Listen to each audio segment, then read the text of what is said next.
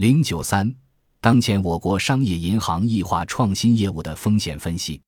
长期以来，商业银行有追求高速增长的规模和利润的惯性，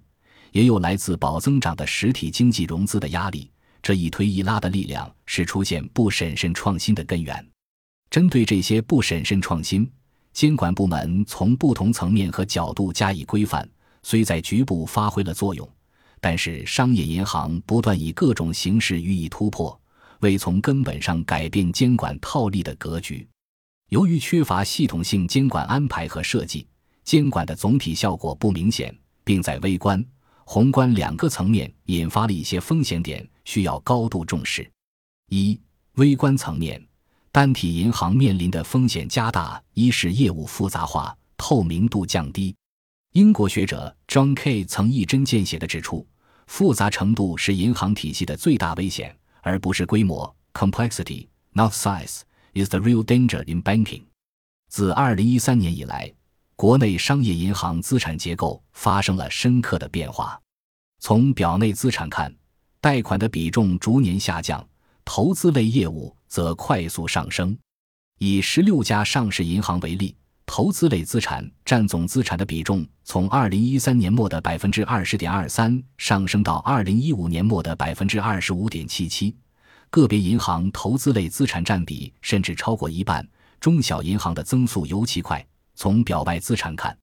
理财业务规模则大幅增长，从二零一三年末的十点二四万亿元增长至二零一五年末的二十三点五万亿元，呈现飞跃式发展。其中，部分投资和理财业务的交易结构异常复杂，真实的风险暴露模糊不清。一方面使得风险管理的难度大幅提升，董事会、高级管理层甚至风险管理人员难以理解业务的实质，无法进行恰当的管理；另一方面使得银行透明度下降，市场参与者难以准确识别，市场约束机制弱化，提高了银行的道德风险。二是真实杠杆水平不断升高，美国金融危机的教训告诉我们。过高的杠杆水平使一家银行抵御资产减值和市场冲击的能力大幅下降，提高了经营破产的可能性。单从资产负债表来看，与国际活跃银行相比，我国多数银行的总体杠杆水平并不高。但一些中小银行通过同业资金容人支撑的投资业务快速发展，杠杆水平上升较快。如个别城市商业银行的杠杆水平，从二零一三年末不足十倍爆发式的上升至二零一五年末的近五十倍。不仅如此，银行在异化的创新业务模式下，还承担了相当程度的隐性风险，甚至实质性风险。如将其耐人考虑，真实杠杆水平将远远高于其资产负债表所揭示的数据。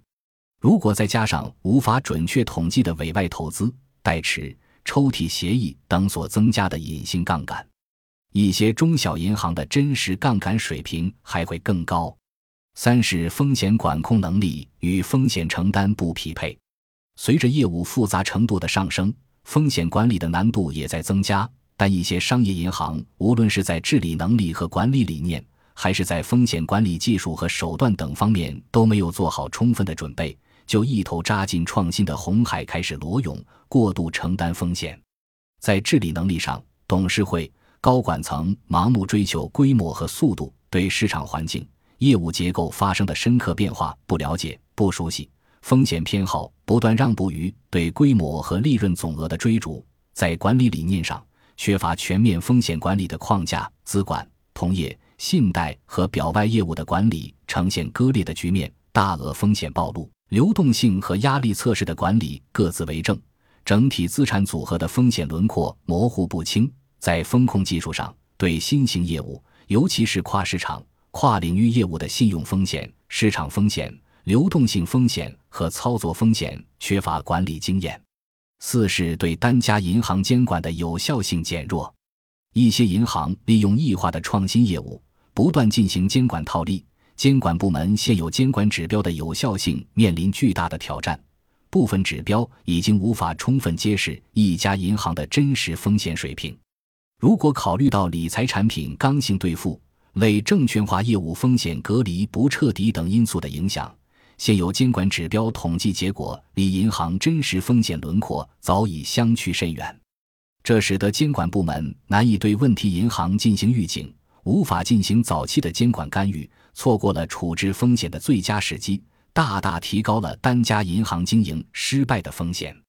二、宏观层面，经济金融整体风险加大，一亿化的创新业务加大了金融体系的脆弱性。一是银行体系整体流动性水平下降，在货币政策主导下，我国金融市场呈现流动性泛滥的局面，融资便利，价格低廉，银行普遍洋溢着乐观的情绪，认为市场能长期保持高流动性。各商业银行采取了高度相似的经营策略，提高流动性错配，同业业务的异化创新发展，资产负债期限错配的不断拉长。正是这一经营策略的具体表现。二是金融机构之间的风险相关性提升，异化的创新业务促使我国金融体系呈现出日益明显的网络化特征，显著放大了单家金融机构经营失败的负外部效应。巴塞尔委员会从国际活跃程度、规模、关联性、可替代性和复杂性五个维度来确定一家金融机构的系统重要性。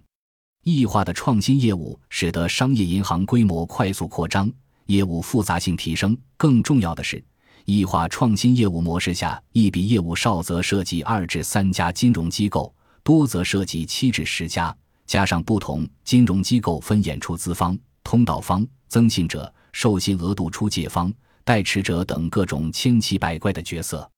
使得各类金融机构之间的关联性更为错综复杂。大大提升了某家金融机构的系统重要性，负外部性也随之提升。二零一三年六月，由于某家金融机构违约，最终引发整个市场出现钱荒，就是最好的例证。二异化的创新业务提升了实体经济的不确定性，一是削弱了宏观调控的有效性。首先，部分货币政策工具失效。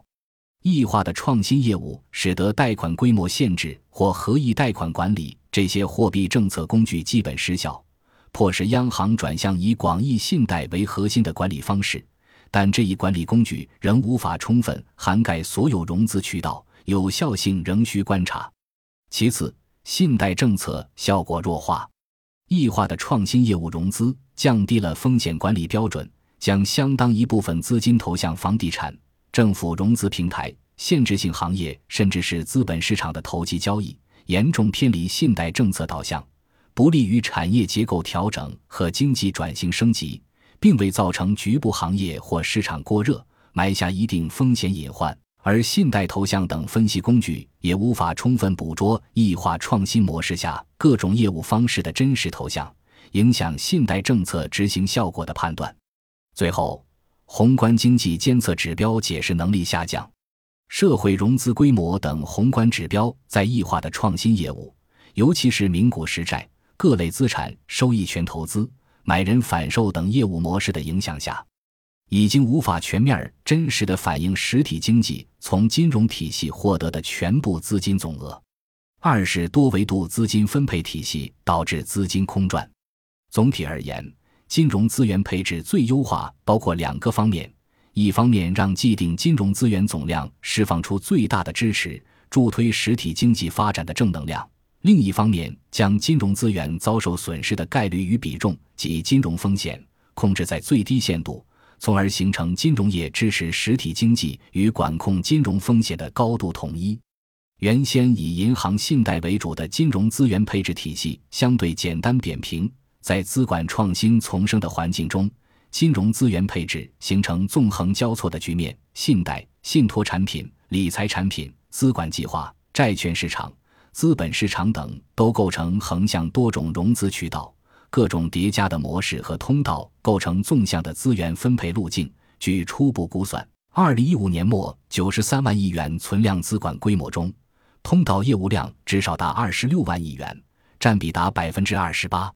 又如，频频出现的上市公司发债融资、购买理财产品、票据频繁反复交易，市场上曾出现六个月期限银票转贴超百次等，其最终结果是大量资金在体系内空转，未能有效运用至实体经济，减弱整体资源的配置效率。三是实体经济债务杠杆率过高。二零一五年末，我国社会债务总额高达 GDP 的百分之二百四十，私营非金融债务达 GDP 的百分之二百，见图五点五，高于美国次贷危机前的比值，仅略低于日本失去的十年前的最高值。国际货币基金组织 （IMF） 在一份关于金融深化和实体经济增长的研究报告中指出。金融过度发展会对金融稳定和经济增长造成负面影响。IMF 使用多个国家1980至2013年的历史数据，统计了金融发展指标与经济稳定之间的关系，发现，在金融发展到一定水平时，随着金融机构规模扩大，社会总杠杆提高，GDP 增长与通货膨胀的波动率都随之显著上升。这意味着更严重的金融危机风险以及更不稳定的宏观经济。